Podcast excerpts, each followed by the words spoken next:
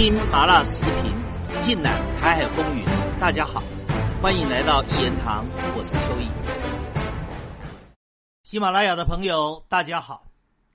今天是十月二十五号，也就是台湾光复节。七十七年前，台湾脱离了日本殖民统治，回归祖国的怀抱，所以台湾光复节是中国人的大日子，是所有台湾人民。应该张灯结彩，应该额手称庆的日子，在过去国民党两蒋执政的时候，每年十月二十五号是一个假日，公定的假日，是要举行大规模的庆祝活动的。可是到了李登辉执政以后，台湾光复节就被淡化了。但是李登辉还不敢不办。可是，在两千年，民进党执政。陈水扁当家以后，基本上台湾光复节就成为了台独眼中的眼中钉、肉中刺，台湾光复节就乏人问津了，甚至视而不见了。更可恶的是，台独用各种的手段对这一段真实的历史加以扭曲、加以丑化，慢慢的使得四十岁以下的年轻人逐渐忘却了。台湾光复的历史，而接受了台独去中国化的说法。今天又到了台湾光复节的日子，我非常难过的是，庆祝台湾光复节，竟然只有在大陆，在北京的台盟今天推出了台湾历史陈列纪念馆，讲述了这一段台湾人民抗日的历史，而在台湾岛内，民进党。根本谈都不谈台湾光复节，国民党也异常低调的处理。而去问到台湾的年轻人，今天十月二十五号是什么节日？几乎一问三不知，似乎大家都忘了台湾光复节这一回事。今天我们必须要回头再去追溯这一段历史。一八九五年，中日甲午战争，清政府战败。在日本下关春盘楼，李鸿章跟伊藤博文签署了《马关条约》，把台湾澎湖割让给日本，从此台湾成为了日本的殖民地。从一八九五年到一九四五年，整整五十年的时间，台湾是在日本人的屠刀、铁蹄之下苟延残喘的。如果依照不完全的统计，在这五十年里面，至少有六十万以上的台湾人民因为抗日被日本人屠杀，当然实际的人数可能远超过这六十万。尤其是在一九二零年以前，台湾爆发了许许多多台民抗日事件，尤其是当时的闽南人跟客家人更是抗日的主力。要一直到一九二零年以后。也就是台南的交八连事件以后，闽南人跟客家人抗日的活动才稍微沉寂下来，而日本人开始往台湾的山区去发展，所以才会有台湾的原住民为了对抗日本人的侵入家园的行动，为了保护他们的家园，跟日本人之间出现了殊死抗争，其中最有名的，就是雾社事件。也就是有名的赛德克巴莱的勇士对抗日本侵略者的事件，其中最有名的英雄就是莫纳鲁道。可是呢，这些充满着壮烈的台湾抗日的历史，却在李登辉的一句“台湾人民没有抗日”被一笔的抹杀。而即使后来马英九执政时期，马英九也不大谈台湾人民抗日，充其量。马英九选了几个像莫纳鲁道这样的原住民的标杆人物，来宣传台湾人也有抗日，可是却把在台民抗日中居最主要关键地位的闽南人跟客家人给忽略掉了。我不知道马英九是基于什么样的心理，但是马英九这个做法也造成了很大的后遗症。我综合来这样说好了，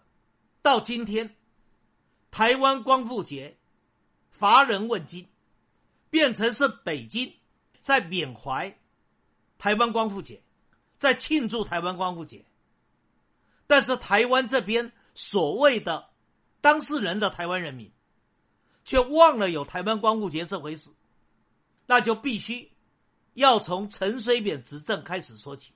在台湾的台独系统里面，大概分成三种，一种叫美独，也就他背后的黑手是美国人，像现在在美国非常有名的国际性台独组织叫做发帕，就是美独最主要的骨干。这一次，发帕透过了各方面的运作，也促成了美国两个参议员梅兰德兹跟格瑞姆提出了。台湾政策法的法案，目前还躺在美国的国会中，正在进行审议。另外的一个台独系统，就是日独。日独的台独系统，可以说是延续日本的极右翼军国主义的一些浪人跟军官，以及台籍日本兵所产生的台独系统。另外还有一个台独系统，叫做土独。就是在台湾土生土长的台独系统，但是事实上，美独、日独、台独相互依存，是勾结在一块的。他们都是奉台独为神主牌，而他们也构成了民进党的组成的核心。在陈水扁执政以后，他必须先改变台湾的历史，所以找了一位无形的文人，叫杜正胜。来担任教育部长，将台湾的历史教科书全面翻新，在里面最典型的把日本殖民时期的日剧改名叫日志，然后大幅的美化日本殖民台湾五十年的政绩，把日本人殖民台湾描述成是对台湾人民的福利，然后把一九四五年光复台湾的当时的国民党。视为外来政权，这种丑化国民党而美化日本殖民者侵略者的一种作为，当然是扭曲的历史的真实。但是陈水扁最主要的目的叫做去中国化，而也利用这样的做法来讨好日本人，以遂行台独国际化的目标。在陈水扁执政篡改教科书，利用舆论，利用媒体。来宣扬台独理论的同时，李登辉呢，当时已经被国民党开除党籍，他自己筹组了比民进党更加台独的台联党。在这期间里面，李登辉有两句令人痛恨的话。第一句，他强调钓鱼岛是日本的，这句话连民进党都不敢苟同，但是李登辉在台湾如是说。去访问日本的时候也如是说，而第二句话就是污蔑台湾人民没有抗日。刚才我说过了，台湾人民有没有抗日？台湾人民当然有抗日。台湾人民不但有抗日，而且台湾人民在抗日的过程里面壮烈牺牲的至少在五六十万人以上。最著名的事迹，像是当年一八九五年。在台湾出现的乙未抗日，在乙未抗日里面，在桃园大坎溪的汪国辉，是一个戏班子里面的武生，他就是领导桃园人民抗日的英雄。而后来抗日三杰，像是抗日三杰里面的徐湘、江少祖这些客家的抗日英雄，而后在南台湾。刘永福的黑旗军，以及到了屏东进行抗日活动的萧光明的家族，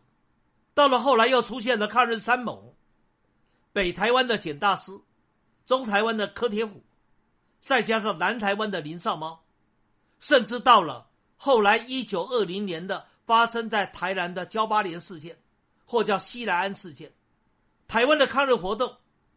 是此起彼落。有多少人为此抛头颅洒热血，付出了他们宝贵的生命？可是李登辉一句话说台湾人民没有抗日，把这些英烈的英勇事迹，完全抹杀。所以在陈水扁时期，他们已经把台湾光复视为眼中钉、肉中刺。到了马英九执政，本应该拨乱反正，但是马英九是懦弱的，他在拨乱反正上面，他并没有彻底的去做，一直到他执政的末期，好不容易他总算愿意对教科书进行微调，但是仍然在民进党强烈的抗争之下，而使得微调的动作中途被腰斩。到了蔡英文时期，那更加严重了。蔡英文搞的叫去中入日，也就是去中国化，再加上融入日本文化。最标准的就是蔡英文在教科书里面，他完全废掉了中国史，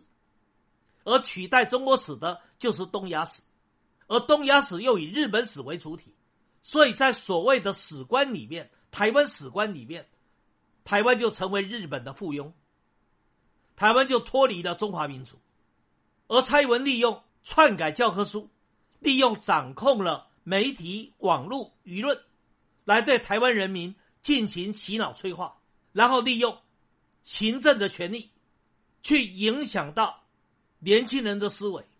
今天为什么台湾四十岁以下的年轻人都不承认自己是中国人？甚至还有人说，台湾如果能够成为美国的一州。或者成为像日本冲绳一样的日本的属地，那不是很好吗？所以用舆论、用媒体、用政府的行政力量、用教科书多方面的去对台湾人民进行洗脑、催眠、摩西魔音怒脑的方式，来改变台湾人的思维，使得台湾人民不再认为自己是个中国人。也不再认为台湾是中国的一部分，而要达到这样的目标，首先就必须把台湾光复，把它彻底的在台湾社会里面把它给湮灭掉。这就是民进党为什么要对台湾光复节视而不见的关键的原因。还好，现在还有大陆仍然在庆祝着台湾光复节。仍然在维系的这一个两岸之间非常重要的文化历史的纽带，使得这一份的香火情还能够延续下来。当然，也必须等待两岸完全统一之后，才可以彻底改变掉现在的去中国化的、去中入日的思维，才可以重新的恢复。在台湾人民心目中的祖国心、中华情，今天谈到这个地方，更精彩的内容，下一集里继续的说。